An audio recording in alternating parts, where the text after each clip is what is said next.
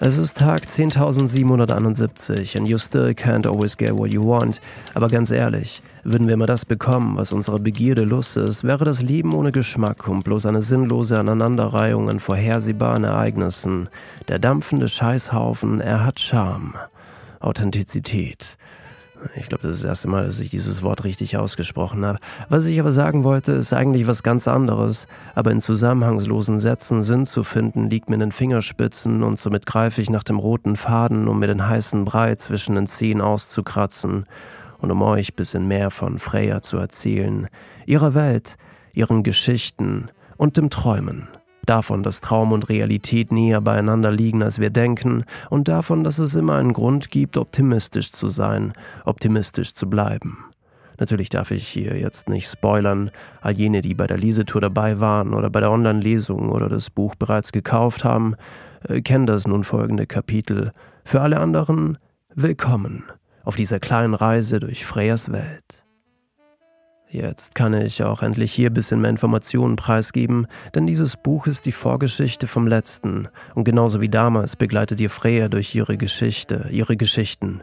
Eine Sammlung von Short Stories, in der immer wieder versinkt, um zusammen mit einer Rotweinflasche und dem Gefühl, gesündigt zu haben, auftaucht. Ich glaube, das beschreibt dieses Buch ziemlich gut. Die erste Shortstory, die Freya schrieb, schreibt, handelt von einem jungen Mann, der in Bangkok feiern ging und am nächsten Tag im Körper eines alten Mannes in einem Altenheim irgendwo in der französischen Schweiz erwacht. Die Story ist zu lang, um sie hier vorzulesen, aber ich lese euch jeden Teil vor, in dem Freya bei ihrem Agenten erscheint, um ihm von ihrer neuesten Idee zu erzählen. Und ja, mittlerweile ist das Buch überall im Handel erhältlich. Eine signierte Form mit Widmung könnt ihr direkt über meinen eigenen Shop bestellen. Den Link findet ihr in der Beschreibung. Und jetzt viel Spaß mit Kapitel 4. Mermaids and Vino. Kapitel 4 oder Wer hat meine Muse gesehen?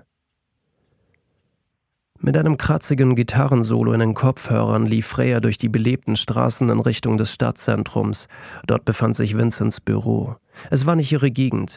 Die ganzen Touristen mit ihren vollen Einkaufstaschen, die sauberen Straßen und die frisch geleerten Müllkübel waren fake. Bei dem mobilen Hotdog-Verkäufer standen die Armani-Krawatten mit ihren 1000 Euro teuren Lederkoffern Schlange. Währenddessen ätzte das heiße Öl und der Dampf dem armen Hund die Haut weg mit dem Rücken zur Wand, den Grill um die Hüften gespannt, die Seele taub, Haut verbrannt, summte Freya zu dem rauen Gitarrenriff, während sie an der Ampel stand und dem Bruder mit dem Grill ein wenig Empathie zukommen ließ. Es war, als würde die Stadt all ihre Ressourcen bündeln, um zumindest hier im Zentrum ein Gefühl der Kontrolle zu vermitteln. Die übrigen im Müll versinkenden Arbeiterbezirke wurden zwischen den Drogendealern, rivalisierenden Clans und Hausbesetzern aufgeteilt. Freya liebte und hasste diesen Kontrast gleichermaßen. Während der U-Bahnfahrt hatte sie wieder einige ihrer Gedanken dazu im Notizbuch aufgeschrieben. An keinem anderen Ort findet man so viel Scheiße. Wir reden hier nicht nur von den Ausscheidungen in den Kanalisationen, sondern auch von den Geschehnissen darüber. Millionen von Menschen aus aller Welt, zusammengepfercht in ihren kleinen Wohnungen, in ihre Abwasserleitungen führen an den ein und denselben Ort. In der U-Bahn schweigen sie sich an, doch in der Kanalisation vermischt sich ihre Scheiße. Intimer kann man sich doch gar nicht mehr werden. Am Eingang eines großen gläsernen Wolkenkratzers öffnete ihr Pierre, der Portier, die Tür. Hey Bruder. Ein breites Lächeln zog sich über sein Gesicht. Hey Schwester, ne? Gibt's heute wieder bisschen Action? Sie beide kannten sich schon bevor Vincent Freyers Agent wurde. Damals war Pia noch Türsteher im angesagtesten Club der Stadt, dem Eat the Rich. Man sagte sich, es gab Reiche, die absichtlich wieder arm wurden, um dort eine Nacht zu verbringen.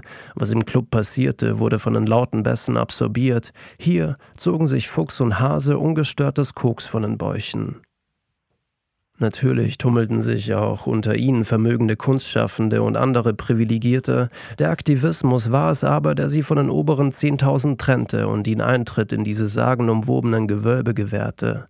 Die Reichen waren das Establishment, jene, die reicher und reicher wurden mit Machenschaften, die nicht im Wohl der Menschheit galten, sondern reinem Eigennutz. Im Eat the Rich fand sich das Gegengewicht. Zumindest hatte man sich damals mit diesem Gedanken idealisiert und identifiziert, wie auch immer. Als vor einem Jahr Pias Tochter zur Welt kam, tauschte er den Türsteherjob gegen diesen hier. Nein, Bruder, wa warum Action? fragte Freya, während sie auf den Aufzug wartete und Pierre ebenfalls ein breites Lächeln entgegenwarf. Der Feueralarm letzte Woche Dienstag. In der Damentoilette hatten sie eine selbstgedrehte gefunden. Hattest du an einem Tag nicht ein Meeting bei Vincent? Selbst die Grinsekatze aus Alice im Wunderland konnte mit Freyas gewählten Mundwinkeln nicht mehr mithalten. Eat to rich war alles, was ihr als Antwort darauf einfiel. Die Aufzugstür schloss sich, genauso wie letzte Woche Dienstag der Notausgang, als sich Freya aus dem Gebäude schlich. Eat the fucking rich, antwortete Pierre zurück und öffnete der schnöseligen Erbin eines Modeunternehmens die Tür. Willkommen, gnädige Frau. Stockwerk Nummer 9. Freya liebte diese Zahl, genauso wie die Nummer 7. Beide hatten etwas Verruchtes, leicht Anstößiges. Scheiß auf 69. Das Gitarrenriff, das durch ihren rechten Kopfhörer schepperte, erreichte mittlerweile den akustischen Höhepunkt. Davon beflügelt schlenderte sie den langen Flur entlang, bis an einer der Türen Vincents Agenturname erschien. Literaturagentur Heaven 9. Nachdem Freyas Geschichten im Internet die Runde machten, liefen die Hyänen mit sabernem Maul um die Beute. Die Hyänen waren in ihrem Fall verstaubte Literaturagenturen und an Bedeutung und Einfluss verlierende Verlage. Die Beute Freyas Geschichten. Sie ließ all, alle abblitzen, denn Heaven Nine, das sich anhörte wie Seven Nine, war für sie Zeichen genug, dass es Vincent werden sollte.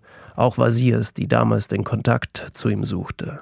Nun stand sie wieder vor dem Büro, in dem alles begann, nahm einen tiefen Atemzug, öffnete die Tür und versuchte seinen Namen so laut und tief wie möglich auszusprechen.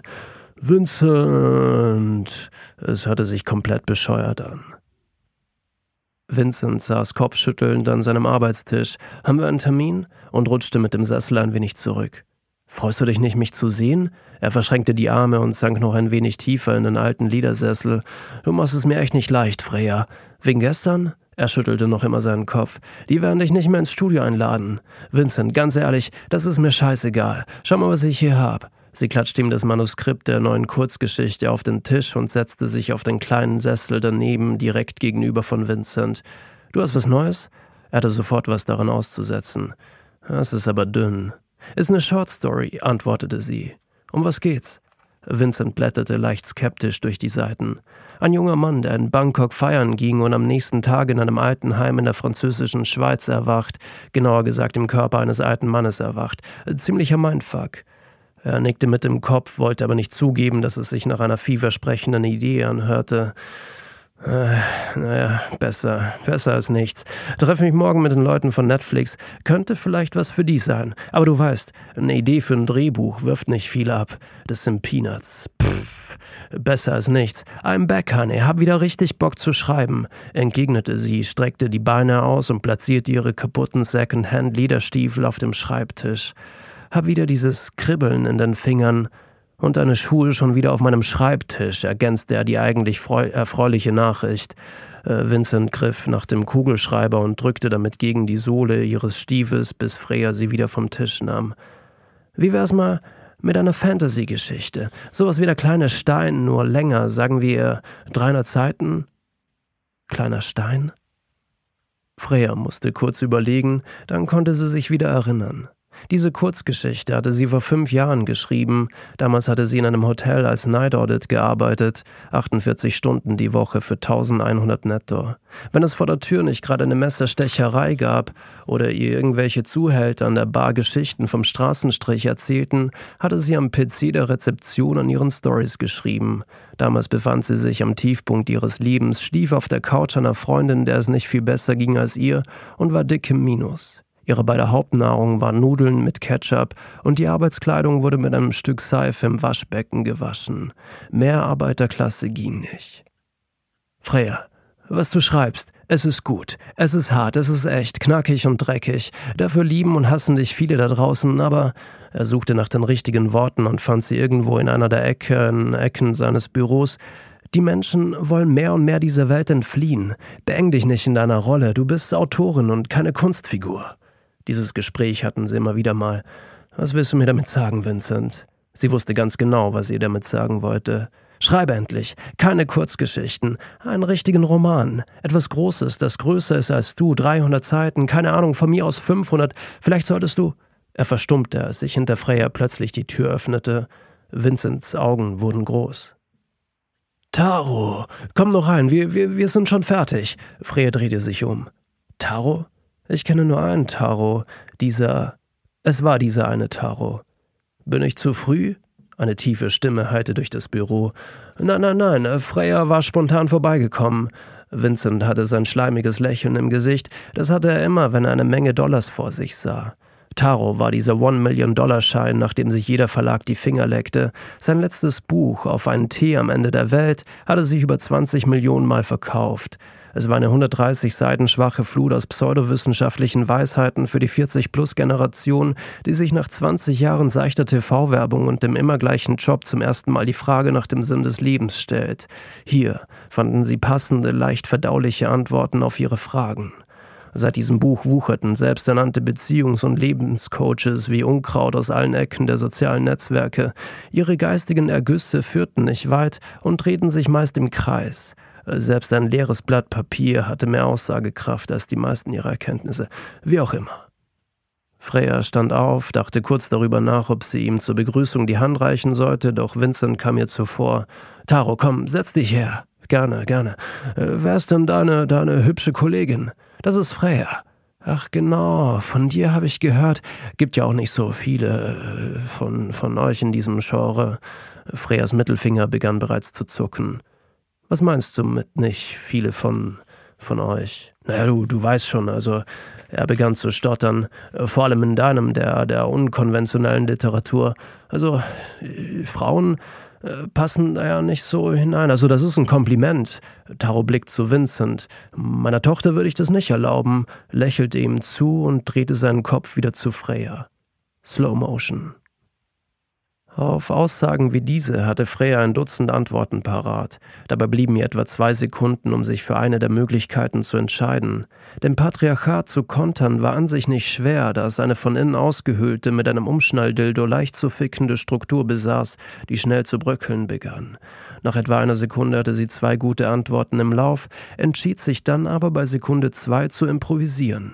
Taro, wenn du dich für eine Superkraft entscheiden könntest, welche wäre das? Er brauchte etwa drei Sekunden, bis ihm das erste Wort über die Lippen glitt. Okay, äh, äh, fliegen. Taro blickte wieder lachend zu Vincent. Dieser lächelte unsicher zurück, denn er wusste, dass Freyas Frage berechnend war. Dies bestätigte sich etwa eine Sekunde später. Wenn ich eine Superkraft auswählen könnte, würde ich mir wünschen, auf Kommando im Strahl kotzen zu können. Denn genau das würde ich machen, Taro. Ich würde dir im Strahl ins Gesicht kotzen, auf einen lauwarmen Schluck Kotze am Ende der Welt. Cheers. Sie wandte sich von ihm ab und lief Richtung Tür. Verdammt, dachte sie sich. Das wäre noch besser gegangen. Eine argumentative Improvisation ist immer mit Risiken verbunden, und so schadet es nicht, ein paar gut einstudierte Punchlines im Lauf zu haben. An dieser musste sie eindeutig noch arbeiten, doch der Ansatz war nicht schlecht. Der Abgang ist eine konstante sieben von zehn Punkten, sagte sie in Gedanken zu sich selbst und warf Vincent beim Verlassen des Büros noch ein Bis bald, Brudi, hinterher.